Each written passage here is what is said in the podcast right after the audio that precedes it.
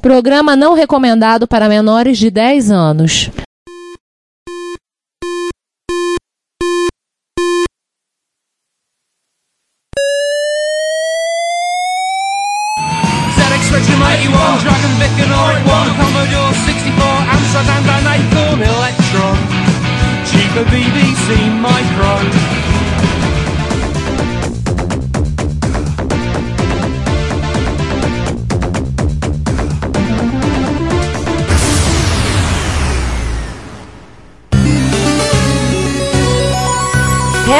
Retrocomputaria, porque velho é o seu PC.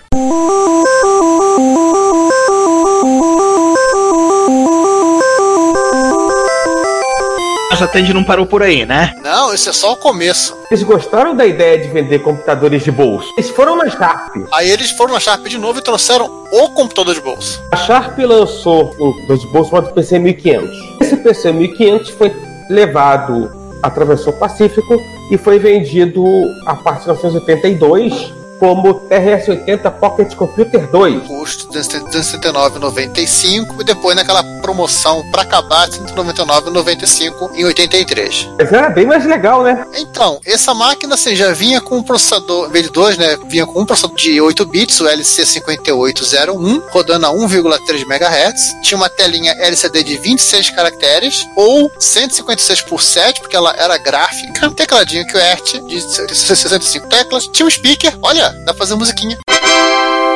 Tinha RTC, 16 KB de ROM, onde ficava o Extended Pocket Basic, 2 KB de RAM, e aí você podia expandir para até 16 KB. E o legal, você podia acessar o rádio da, da calculadora, pelo Basic. Programar em Assembler. Cool! E programar sempre na calculadora. Tá vendo, garotinho juvenil, que tava escrevendo programinha pra rodar na HP 48G? Aqui você programa em Assembly, Metal, Output. Garotinho juvenil! Garotinho criado a leite com pera! Do outro lado, né, do lado do HP, tinha a tal da programação sintética, né, do, da 41CV, né, que é uma coisa mais bizarra hein, que Assembler. Em termos de expansão, tinha as já esperadas interfaces de cassete e impressora, mas não só isso. Tinha uma simpática serial RS-232, que servia não apenas para expandir o BASIC, mas plugando ao modo externo, você podia conectar em serviços como o CompuServe e o Dow Jones, que é um nome lá que eu não lembro agora. Você lá, o Yuppie, anos 80, né? Ganhando rios de dinheiro com o mercado especulativo aí, ó. Você podia estar conectar direto pelo orelhão para saber a cotação das ações. Ou então, se fosse um Yuppie na atualidade, ia poder estar lá chorando, querendo se matar, jogador do prédio, com os índices das ações desabando, né? Sim, o importante era se jogar, mas deixar a calculadora em cima da mesa. Claro, jogar, mas com estilo. Mas não só isso. Tá tudo muito bom, tudo muito bem. Mas realmente. Tinha dois defeitinhos muito chatinhos. O primeiro deles é que você tinha que ter um bolso maior para colocar uma PC2. O segundo, talvez seja pior, é que como a PC2 era alimentada por 4 pilhas AA, ela só garantia 75 horas de autonomia. Acho que um telefone celular convencional, mas 300 é maior que 75. Né? Então assim atende, acho que ele tentou dar um jeito nesse problema. Eles foram pela vantagem de você poder usar pilhas comuns, né? Sim, pois é. Não eles, né? A Sharp. Porque assim, até que tudo bem, né? Atendia lá no Japão, dá pra fazer aquele rolezinho básico lá, ver o que tinha de novidade. Viu que a Sharp tava vendendo, trazia o modelo seguinte, né? Da, série dela, fazia o rebrand e todo mundo ficava feliz. Porém, assim, acho que a Atende achou que isso era muito fácil, então ela resolveu complicar a história. Gente, só uma coisinha, eu tô olhando o site aqui, o PC1500.com, né? Que era o mini computador da Sharp, também da Atende. Gente, tem muito joguinho que fizeram naquele displayzinho de 7 linhas. Isso. Tem vários joguinhos. Eu tô, eu tô vendo aqui, eu contei que numa contagem rápida, eu contei aqui uns 20, acho que uns 25 joguinhos, para aquele displayzinho ali. Eu tô assim, isso rápido, tá? Tem outros aqui que traduzir, eu contei 20, tem mais, né? Aplicações, coisas de matemática, nossa, tem inclusive coisa um aqui fazendo gráfico em 3D, naquela tela. Impressionante, mas parabéns, eu tenho que mexer com muita coisa. Vocês vão ver isso estar lá no show notes, vocês vão dar uma zoiada lá no show notes. Tá tudo muito bom, bom, tá tudo muito bem, bem, mas realmente não é assim não, a música da Blitz. Que é que eles fazem? Vamos no Japão, pega o próximo modelo que a Sharp lançar, licencia, paga uns caraminguá lá pra empresa das canetas, faz o rebrand e todo mundo feliz. É, em teoria, né? Aí as coisas começam a complicar, começa a mudar um pouquinho por ocasião do Tend Radio Shack PC3. Esse ele é um rebrand da Sharp PC 1250. Ele tem um processador SC62860 de 8 bits, rodando a 536 kHz, 24 KB de ROM e 2 KB de RAM. No ano seguinte, eles fazem um rebrand da PC 1251, que tem mais memória RAM, mas continua sendo chamada de PC3. É pra não, não confundir o, o cliente. É, mas é acaba confundindo, né? Porque o cara, um tem um, tem um PC3 com 2K, outro tem um PC3 com 4. Isso é um mero detalhe. É, poderia fazer o PC3 e 3.1, sei lá, ou fazer o PC4. Mas não contente. Não, contente, ela gostou da ideia e ela resolveu fazer os outros. Né? Passou pro PC4, que era o quê? Era um rebrand da Sharp? Não. Agora é um rebrand da Casio PB100, 1983. 1985, da Casio PB100F. Aí, legal, aí eles fizeram o quê? A PC4 era PC5? Não, tudo era PC4. Então, o rebrand da PC100 e da PC100F, em dois anos diferentes, era PC4. Por que, que eles fizeram isso? Porque as duas eram parecidas e eram mais baratas. Muito mais baratas.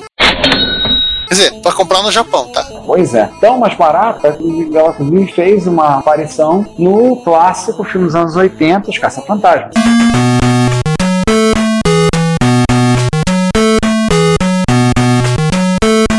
Procurar e olhar calma, você vai ver que tem cenas que o Dr. Egon Spengler, né, o Harold Ramis, parecido com o Harold Ramis, no seu papel, ele tá ele lá com o PC4 pendurada, do lado de fora do paletó, em exposição, obviamente, para poder pagar de hipster, pra estar com uma PC4 pendurada ali do lado de fora. E fazer o jabazão quase todo. Ou Mas é aquele negócio, foi o que deu pra comprar na, depois de fundar a startup de parapsicologia deles, né? Pois é. Aí, continuando, 85, 86, o que ela fez? Ela pegou as caças FX 790p e a caça FX 790p. Detalhe, repare que o primeiro modelo do 4 usaram a PB, no 5 e o 6 agora estão usando a FX. É, então eles chamaram de Tandy Pocket Scientific Computer PC5 e PC6. E aí em 86 ela pegou a FX 5200p, também da caça, chamou de PC6. São máquinas muito estranhas essas, né? você abre e tem, e tem teclado dos dois lados. Ah, eu acho que eu já vi, uma que você abre no meio, tem teclado do lado.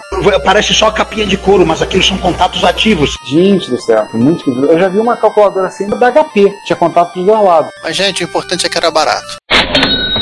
Ah, esse era o modelo low cost da casa, menos RAM, menos poder de processamento, durava menos, então, Tudo menos com um preço menor. pro propósito que a Tandy tinha, atendia perfeitamente bem. Acabou? Começa não. Se você quer enviar um comentário crítico, construtivo, elogio ou colaborar com as erratas deste episódio, não hesite. Faça. Você pode falar conosco através do Twitter, no usuário arroba retrocomputaria, pelo e-mail retrocomputaria.gmail.com ou colocando comentários no post desse episódio em www.retrocomputaria.com.br. Lembre-se sempre do que dizemos. Seu comentário é o nosso salário. Muito obrigado e nos vemos no próximo podcast. Morou? Não, gente, não teve PC8 se quiser. Alguém na Tend devia bater meta pra ganhar bônus e sabe-se lá por qual motivo, razão ou circunstância, foram na Sharp, pegaram o PC 1246, que a Sharp também não fazia nenhum sentido na numeração dela, batizaram como PC8, vender por R$ 59,95 e assim a gente ter o último da lista. Último da lista das máquinas adotadas. Exatamente. E agora a gente volta aos computadores de mesa. Sim, volta a brilhar RAM, essa é tua.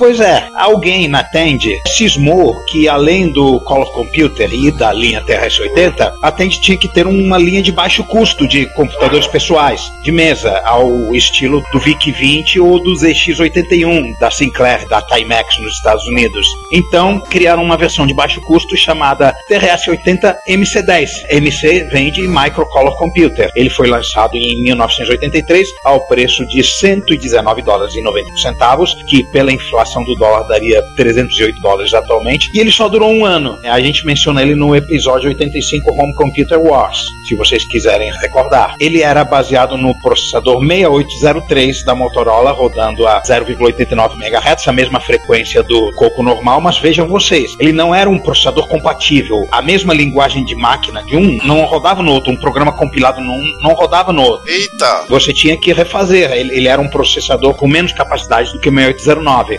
Cagar, né? Esse computador também não tinha a SAM, então os endereços de, da memória de vídeo eram fixos. Essa máquina tinha 8 KB de ROM, 4 KB só de RAM, expansíveis para 20 KB com expansão externa de 16 KB, mas com algumas limitações que eu vou chegar lá. O vídeo era baseado no 6847, né, o, o mesmo tipo de vídeo, você ligava, tinha aquela cara de vídeo de coco, idêntico, o processador de vídeo da Motorola, tinha a supracitada porta de expansão, tinha saída para TV, tinha a porta de cassete, botão de reset, Super Expert. E porta serial, aquela mesma porta serial Bitbang, que permitia a conexão de impressora e modem, mesmo esquema do Coco, aí diferença nenhuma. Só que olha só os, os detalhes. Em decorrência da baixa quantidade de memória, os modos de vídeo de 128 por 192 por 4 cores e 256 por 192 monocromático não podiam ser representados completamente. E mesmo que você colocasse a expansão de memória atrás do micro, isso não adiantava, porque a, a memória da expansão não é acessível pelo 6847. Então, o primeiro terço da tela era repetido embaixo. Você tinha que, se você queria usar a tela inteira, só podia usar no máximo os modos de média resolução. Inclusive tem um porte de, de Pac-Man para esse computador que foi feito no- nos anos 2000, que usa esse modo mediano e ficou até, ele utilizou todas as poucas capacidades da máquina. Ela era para ser limitada mesmo. Ela era tão voltada a ser parecida com o ZX81 que tinha as instruções do Basic nas teclas, que nem o ZX81, mas funcionava só como macro de teclado. Não era aquela coisa do caractere ser o, o token do Basic, que nem no Sinclair. Ele, ele queria ter uma cara de, de Sinclair. Apesar do 6803 possuir uma interface serial interna, ela não foi usada a mesma interface serial movida pelo processador para compatibilidade, né? Para fazer as coisas do mesmo jeito que se fazia no Coco. Pra não ter que reescrever nada. É, tinha comandos não documentados no Basic, CLoadM e VARPTR, e curiosamente não existe um CCVM. O único armazenamento oficial é fitas, interface de expansão muito posteriores, que nem a MCX128 que eu por acaso tenho. Fazem tipo um DOS e um Basic expandido. Vocês podem ver mais detalhes dessa máquina esquisita na Creative Computing de outubro de 1983. O elogio que ele conseguiu dar é: tem um teclado melhor do que o do Aquarius.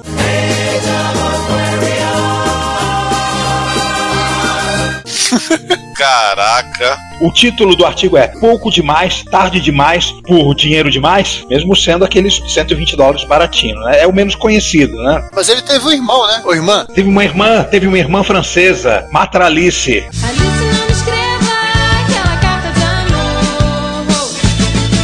cá entre nós é um artigo de colecionador muito interessante. Eu tenho, você não tem. Eu tenho, você não tem. Ai! Fala por que que ele é um artigo de colecionador muito importante. Ele é raro, né? Que nem o, o irmão maior dele. Ele tem um simpático gabinete vermelho com teclado Azert, França, né? E arte de capa e manuais desenhadas pelo Mobius. Mo- como se fosse Moebius, Mobius, Möbius. Möbius, fala Möbius. Nome verdadeiro Jean Giraud. Jean Giraud, falecido em 2014, eu não esqueci o ano exatamente. Foi por aí que ele faleceu. O maior economista europeu vivo da sua época. Acho que é o Fellini que que tem uma citação bem engraçada que fala, é, ele chegou pra ele e falou, cara, eu gosto de tudo que você faz, eu gosto de tudo que você desenha, eu gosto tanto do teu nome. Pro Fellini falar isso de alguém é porque o cara é bom. hein? E outra, a melhor história do Stan Lee foi desenhada pelo Moebius, aquela do Suja Prateado. É, mas a história é uma bosta. Não te engana, não. A história é chatinha, é ruimzinha. Sim, e o próprio Stan Lee acha, achava, né? Era a melhor história dele. Porque cá entre nós, vale a pena por causa do desenho. Ah, vale. Eu, eu, devo ter ela na perdida em algum canto lá em casa. Só por causa do medo. É, é, realmente eu concordo com o Ricardo. É muito verborrágica, parada, mas é contemplativa e nesse ponto aí o Moebius acertou o traço espetacularmente bem. Ah, mas esse não é um podcast pra gente falar do trabalho do Medos. A gente pode um dia fazer um spin-off falando do Arzak, falando da Garagem Hermética, falando do Príncipe de Aliors, falando do Tenente Blueberry. Tirando a, capa- a caixa do Alice, né? Isso a gente pode falar.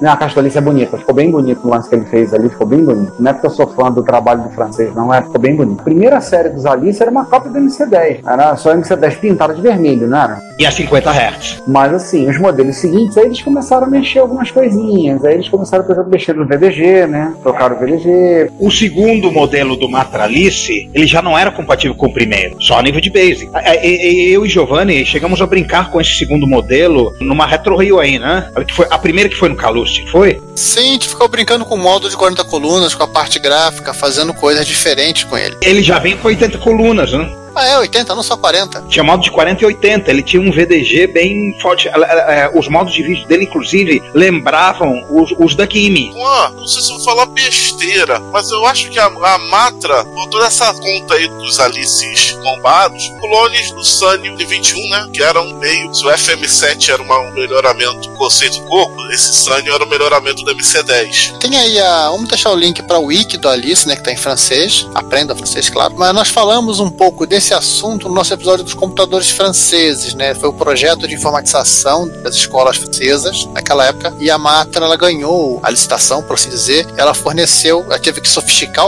a Alice por conta disso. E tanto que o segundo modelo já, já tem uma, uma carcaça completamente diferente da caixinha, do caixotinho do MC10. E uma segunda máquina que era a servidora da, da- da sala de aula. É que esse Sanyo, se não me engano, foi vendido no mesmo molde que na Espanha foi vendido poucas unidades do FM7, poucas unidades chegaram desse Sanyo na França.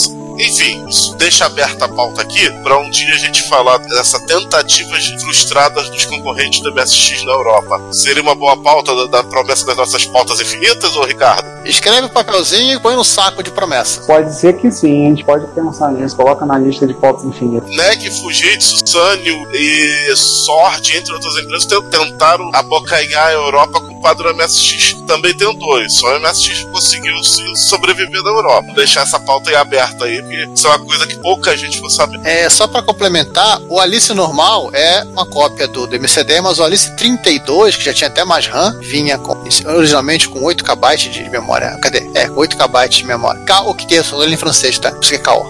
ele também ele tinha resolução de 320 por 250 máxima e 16 cores. Que é aquilo que o Juan falou, né? De cortado. Eles trocaram o VDG, que se exploda. Vamos pra outra coisa. Nossa, se forem comprar um MC10, compre o Alice só por conta do. Só por conta da caixa. Só por causa da caixa do manual, exatamente.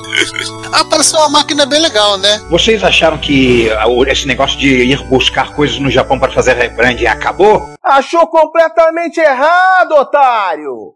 Não rolou só com as calculadoras. Em 1983, a Kyocera lançou o Kyotronic 85.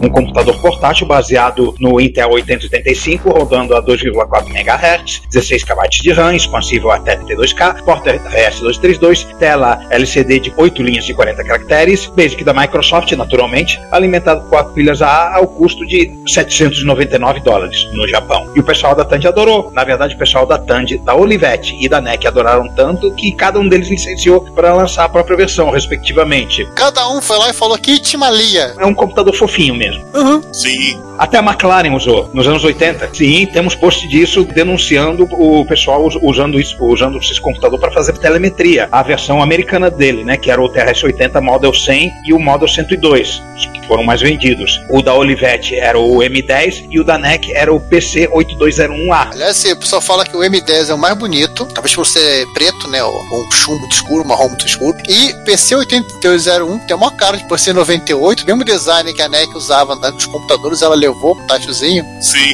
E o que eu acho mais curioso, o PC8201 e o A minúsculo. Ah, mas pode dizer que é pequenininho. É, que inclusive foi o modelo mais expansível dos três aí, dos quatro, né? Sim, o que teve mais periféricos e, segundo umas pesquisas minhas, vendeu mais no Japão do o modelo da própria Kyocera. Acho que a Kyocera depois desistiu, né? É, acho que ela ficou licenciada pra NEC e existiu dela também. Ela cansou de levar pau, cansou de apanhar do concorrente. Se bem que se o concorrente. Mas ela tava ganhando do mesmo É jeito. isso que eu ia falar. Concorrente vendendo, ela ganha de qualquer maneira. Então, O japonês pegou a calculadora dele, que devia ser da Sharp, fez a conta lá. Pra gente se matando pra vender esse computador aqui e a NEC vendendo mais que a gente, a gente ganha ma- mais ainda. Então, sabe, vamos relaxar. A diferença entre o 100 e o 102 é basicamente estética, né? O, o 102 tem um gabinete um pouco mais bonitinho, mais bem acabado, né? E dizem, pelo menos o pessoal da comunidade diz que ele é mais durável, né? César, se não me falha a memória, você tem um 102 que eu passei pra você, não, não é isso? Ou era um 100? Um 102, positivo operante. Tanto a Tandy como a NEC lançaram evoluções de- desses produtos, sendo que o TRS-80 Model 200 era o mesmo hardware, mas aí era o dobro de tela e ele já tinha cara de laptop. Né? Inclusive tem por aí, em algum lugar nas internets, uma foto minha usando esse computador dentro de um avião, esse laptop, o 200. Ai, caramba! Cara, se não tiver no, no tal de retrocomputaria.com.br, enfim, eu acho difícil que tenha em outro lugar. A foto existe em algum lugar. Eu resolvi ser hipster ao extremo. Extremo. Isso é verdade. Retro hipster. Temos também o PC 8300 de 1984 com mais RAM e mais capacidade de expansão que o 8201A. Eu acho que ele tinha até porta para monitor. É, não era tipo laptop que nem um 200, era um tijolinho. Não, ele era. Sim, ele tinha, tem cara do 100 ainda. Não mexeram no form factor, fala assim. Mas voltando aí, né? O Tend 100, tem que me policiar para não falar Tend 1000, ele foi lançado em 83 ao custo de 1.099 dólares, ou 2.800 dólares, né, com atualização. Mais uma vez, agradecimento àquela galera anônima da Wikipedia que fica atualizando as inflações, na versão de 8K, e 1.399 ou 3.600 dólares, quase o preço do MacBook, na versão de 24K. Que aí um, um acréscimo que a Tend fez foi, nessas máquinas, foi deixar embutido já o modem, modem de 300 bps. Então você não precisa comprar. E parece que nessa linha de 100, dos 100, 200 e família, os fabricantes que licenciaram foram bem mais criativos na hora de fazer alterações, né, de aspecto, de expansões, etc. Aham. Também não dá muito para expandir uma calculadora, né? Aqueles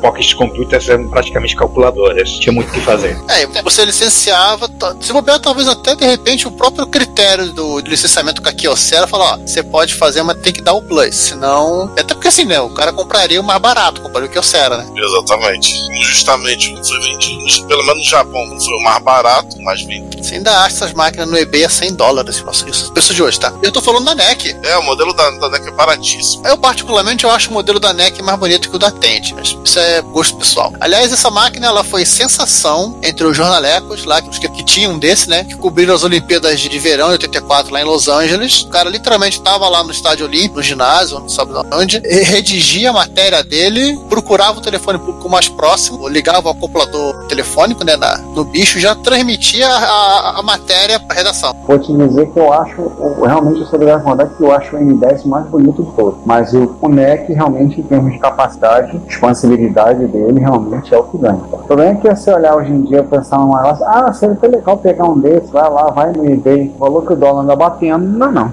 É, desanima. Continuo apenas ficando olhando, dizendo, eu não acho o Olivetti mais bonito de todos, mas o NEC realmente, em termos de praticidade, foi portas externas duas seriais, então pô, co- porta já para leitura de código de barra, slot pra botar na memória, é uma máquina bem interessante. E o 8300 ainda é mais expansivo ainda. A NEC ganhou por aí, né? É. Ela fez um, um bom trabalho acrescentando mais recursos. Pra você ter uma ideia, a máquina do 1300 tinha 32k de RAM, espaço para 64. Hum. Funcionava com quatro pilhas. E nas pilhas, 16 horas, bateria, 16 horas de pilha. Melhor que muito notebook. Pois é. Pois é. O meu netbook, tudo bem, eu recuperei no mundo dos mortos, mas o meu netbook com todo lá vai durar, de bateria dura 4, 5 horas, então é 16. Por falar em 64K, eu acho que o 200 rodava CPM, né? Se você expandisse a 64 e usasse a interface SCAT, eu tenho ah, vaga memória de ter lido isso. Você podia rodar CPM no, no modo 200. Eh, O processador do 8085, que simplesmente é o 8080 com mais uma instrução de assembler para uma interface serial interna, ele é um processador natural para o CPM. Se não me falha a memória, o 200 podia rodar CPM se você expandisse ele para 64K Ah, tá. e usasse a interface de disquete. Uhum. Ah, outro detalhe: 64K internamente. Se botar a expansão externa, vai pra 128. Mas não- que nem aquele problema do MC10, não sei. Bom, mas de qualquer maneira, o 100 foi o mais popular de todos. Ele vendeu cerca de 6 milhões de unidades e chegou a ter toda uma série de acessórios que iam desde as já citadas unidades externas de disquete, alimentadas por pilhas, e até a Disk Video Interface, que incluía duas unidades de disquete e saída para monitor externo. E a maior curiosidade dessa linha de computadores é que foi o último hardware para o qual Bill Gates efetivamente programou. Ele escreveu a Honda Máquina, os, os 32K da Honda Máquina, em conjunto com outro programador chamado Jay Suzuki, e foi um tal de Kei Nishi que apresentou o projeto a ele, porque amigo é aquele que te mete nas roubadas. Oh yeah. Posso falar uma curiosidade que essas máquinas têm, que é uma cagada do Gates? Hum. Porque esse micro, ele tem um bug do milênio. Ah, sim. Ah, quase todos tinham. Ele não passa pro ano 2000, ele volta pra 1900. Vamos deixar no show notes aí com um bate-papo do Gates, contando um pouco dessa história. Ele fala que o Nish chegou pra ele. O que você acha de um, de um LCD de 20 por 8? O Gates falou: é interessante, mas é pequeno, né? Ah, e que tal 40 por 8? Tem um computador aqui, 40 por 8. Aí chegou lá com a máquina pra ele. Aí o Bill Gates falou: nossa, tipo, é assim, tudo que eu queria, um computador portátil. Aí foi, né? Aquela história, né? Ele e o, e o Jay Suzuki, pra quem não sabe disso, era o japonês maluco que mexeu na MS-DOS. Olha, Ah, sim, sim. Kai Nishi Nishi e Jay Suzuki são literalmente quase pai e mãe de MSX aí, né? Nessa história. Então o Bill Gates é o quê? Mãe de aluguel? Mãe de aluguel. Então eu estava brincando aí com que você era 85 e em breve eles passaram para o MSX. É, ele já tava, né? 83? Ah, é. Quer dizer, depende do mês. Uhum. O Epson HC7. Eu me lembro do Gates trabalhou no Epson HC7, não foi a última ROM que ele trabalhou? Ou foi esse? Esse agora a gente falou. Porque eu jurava que era o Epson HC7. Ou ele era um rebrand? Ah, eu não acho que o Epson não participou dessas brincadeiras, não. Eu, eu sei de qual máquina você está falando, mas acho que não. HX. HX7, sim. É, HX7 é um projetor. Ah, tá. HX. Eu jurava que era o Epson HX7 que o Bill Gates trabalhou. Foi o último que ele, que ele escreveu a ROM. HX20. Eu acho que ele não usa Microsoft. É a marca 82, da anterior. 82. Ele tem uma impressora interna, não é isso? É, e a tela é pequena. É 20 por 4 olha, é a tal da 20 por 4 que o Nishi falou pro, pro Bill Gates. Aproveita para dar uma cutucada na Epson, né? É, pode ser que em alguma terra alternativa, uma dessas brincadeiras da Tend Radio Shack de pegar coisas, ela tenha pegado esse, daí, esse HX20, sabe-se lá, né? É, o HX20 ele vem numa maleta estiloso. É, mas é uma tela muito pequena. Ou seja, essa, essa, essa zoeira do Nishi, né? Ó, aí 20 por 4 você gostou? Não, e 40 por 4 por 8. Opa, Ou seja, ele é concorrente. Sim, Epson, Seiko. Se bem que ele saiu primeiro, hein? É um ano. Um ano antes. Só dar um, dar um alô aqui pro pessoal de casa aqui. O Retrocomputaria está disponível em vários serviços de streaming de áudio. Entre eles temos o YouTube, o iTunes, o TuneIn, o Stitcher, a Last FM, o Evox, Castbox FM, Player FM, Google Play Música e agora também disponível no Deezer e no Spotify. Não deixe de ouvir, comentar e compartilhar o nosso trabalho. Nosso muito obrigado por sua audição. Vamos terminar o programa aqui. E aí, o rebranding ainda não acabou, gente. Não acabou, tem mais. Ah, rapidão. O Epson HX20 usa o Itachi 6301. Olha aí, Juan. Ah, mas não é o 6309. Não, é 6301. Já já é de longa data que a Itachi fi- ficava clonando microprocessadores da, da Motorola. Sim. Não tinha o que fazer. E mais rebranding.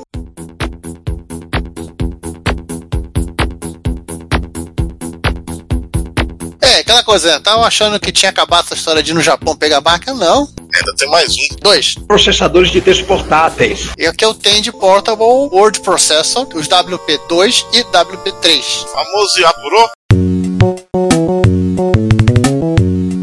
Lá pegar Yapo. Também, né? É a prova assim que os raios caem mais do que duas vezes no mesmo lugar. Nossa. O WP2 é um rebrand do CBP 10WP da Citizen, né? CBP de, de Citizen, como é que era? Citizen Business Compro. Ah, esqueci que era, eu quero ver. Processo? Esse Citizen Business Processo. Não, é, é um typo. É typo. É CBM. É CBM, é um typo. Ficam deixando semi-analfabeto escrever a pauta, dá nisso. Aliás, eles roubaram a sigla da Commodore, né? É, então, ele é mais um rebrand, né? Rebrand do CBM, agora correto, 10WP da Citizen, ela Citizen, que se que você tudo Kyocera, Epson, tudo fabricante de impressora. Isso. É só que com um gabinete assim da cor preta e lançado em 89, lá o custo de 349,95. E finalmente chegamos num cara com esse processador, né? Ele tem um processador Z80 rodando a 5 MHz, 32K de RAM, aí uns programinhas de agenda telefônica, agenda de compromisso, corretor ortográfico, processador de texto tido, essas coisinhas assim. Quando você vai olhar a foto, você vai falar, nossa, parece o NC100. É bem assim. O NC100, ele, eu acho que tem uma máquina japonesa, qual a Citizen, ela se baseou para fazer o CBMWP e essa mesma máquina foi usada pela Amstrad para fazer o NC100. Então, assim, eles literalmente eles são primos, não descendentes diretos. Mas basicamente é o mesmo hardware. A grande diferença do NC100 é que eles sabiamente arrancaram a porta de gravador cassete, coisa que o Tandy e o Citizen têm, e enfiaram um BBC Basic para deixar a criançada feliz. Agora, se eles tiraram o cassete, ele deixou de ser original, passou a ser um compatível. Exatamente, são compatíveis. BBC Basic ou aquele Basic Locomotive? BBC. BBC? BBC Basic puro, não é locomotivo não. Quer dizer, a locomotive que programou o BBC Basic, mas era o BBC Basic puro. É a versão dos 80 do BBC Basic. Mas este Citizen aqui ele não é um computador de uso geral. Ela tinha uma linguagem, você estava preso só àqueles programas, né? Exatamente. Bem, e no ano seguinte, né, lançaram o WP3, que ele já vinha com o dobro da RAM, o teclado já vinha no padrão britânico com o símbolo da língua esterlina e corretor ortográfico para o inglês britânico. É, eu acho que esse cara foi, foi lançado para Inglaterra e Austrália. Eu acho que é para concorrer com o NC100. Não duvidaria. Porque o NC100 foi lançado em 92. Não duvidaria. Ele já vinha preparado para o mercado inglês, tá? já com o símbolo da língua esterlina, corretor ortográfico para o inglês britânico, por aí vai. E é isso aí. Apenas para curiosidade, o NC da Amstrad ele foi licenciado do Dreamwriter. Foi lançado por uma empresa britânica chamada NTS. Dream Right. Dream. Ah, Dream. Ele escrevia sonhos. De que era Lindy, magro. Não, não, Dream, Dream. Que, inclusive, se for, formos falar assim, é um dos gabinetes mais feios que tem, porque ele é cinza claro, tecla ciano e verde limão. Então esse aqui que é- deve ser baseado no Citizen. Cara, qualquer coisa com verde limão não fica. Alguém tem que explicar ao pessoal. Não, não verde limão não. Ah, tem uma coisa que fica bom com verde limão. Uma limonada. Isso aí. Aquela música do YouTube também. Ah, e o, o Dream Writer, ele tinha uma coisa muito mais dif- diferente do da B e até do NC. A tela dele era inclinada a 20 graus, o que tornava ele tudo menos slim. Ah, o MC10 a gente falou da versão do Olivetti, a tela inclinava, ela ficava na horizontal, ela podia levantar até um- fazer um ângulo de 30 graus com a horizontal. Mas não fixo, né? Não que esse era, né? Aham. Desgraça. Você vai botar um negócio desse dentro de uma mochila. Você tinha que ter dois, botava um em cima do outro. Isso é um cartão PCMC do lado? Um É. slot PCMC?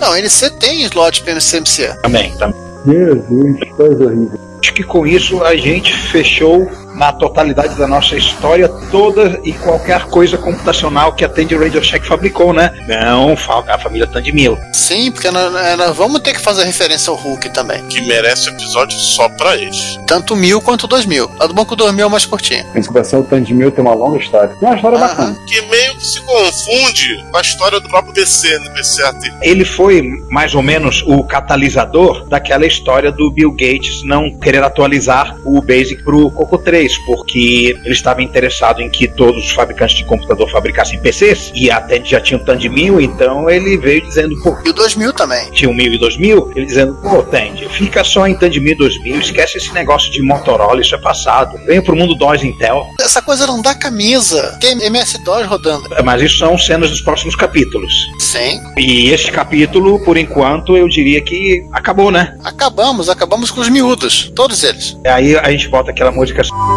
São tantas coisinhas miúdas. Da onde é que vocês tiram essas referências? Meu Deus. Cara, eu, eu lembro das coisas, eu lembro demais das coisas. Essa é a minha bênção e minha maldição, acredite.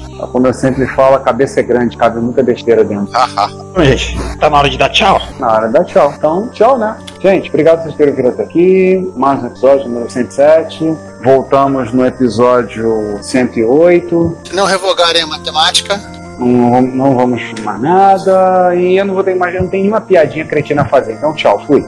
Gente, sem fazer piadinha agora, a gente tá no meio de uma pandemia de coronavírus, então lembrem-se, limpem seus computadores, como seus computadores, seus micros clássicos, seus espertofones, seus computadores velhos, limpem, desinfetem e, enfim, a gente já tem desgraça demais acontecendo pros nossos queridos micros clássicos serem vetores desse vírus. Então, e se você estiver nos ouvindo aí em quarentena, aproveita e maratona a gente de novo. É, maratona desde o primeiro episódio, desde zero. É por aí. Aliás, a, melhor dica pra desinfetar o telefone celular é colocar na panela de pressão. 10 minutos, desinfetar tudo limpinho. Sim. E, e, e lembre-se, o álcool tem que ser 70%. E se você estiver fazendo Retrobrite também, dá uma segurada aí, limpa antes. Quer dizer, ou então, depois é até bom pra limpar também, né? vai ter que limpar mesmo. Enfim, é isso. Se cuidem, porque a gente quer ver todo mundo de volta aqui no próximo episódio. Sei lá sobre o que, é que vai ser também, porque eu não sei qual ônibus que é o 108. Sei de onde é que vai pra onde é que vai. Bom, ainda bem que não estamos em horário de pico. Pegar ônibus lotado seria perigoso. O 107 tá vazio. Vou pegar ele de volta pra central pra ir pra minha casa e fui. Bom, eu prefiro ir a pé pra casa que eu tô. Aliás, eu já estou em casa, então eu não preciso pegar um ônibus nenhum. Tchau, gente. Então, gente, até mais. Esse é o fim do, do 107. É o fim da. Não é o fim do, do nosso tópico de Tende. E voltamos no. Daqui a, na semana que vem ou daqui a 15 dias, né? Isso é tudo depende do calendário, não da gente. E acho que é isso, né? Ah, é claro, antes de alguém que, que caso queira saber, o gerador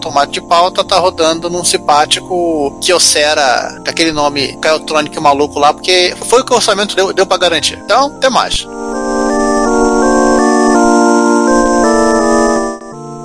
Olá a todos, eu sou Daniel Caetano e vocês estão ouvindo Retrocomputaria.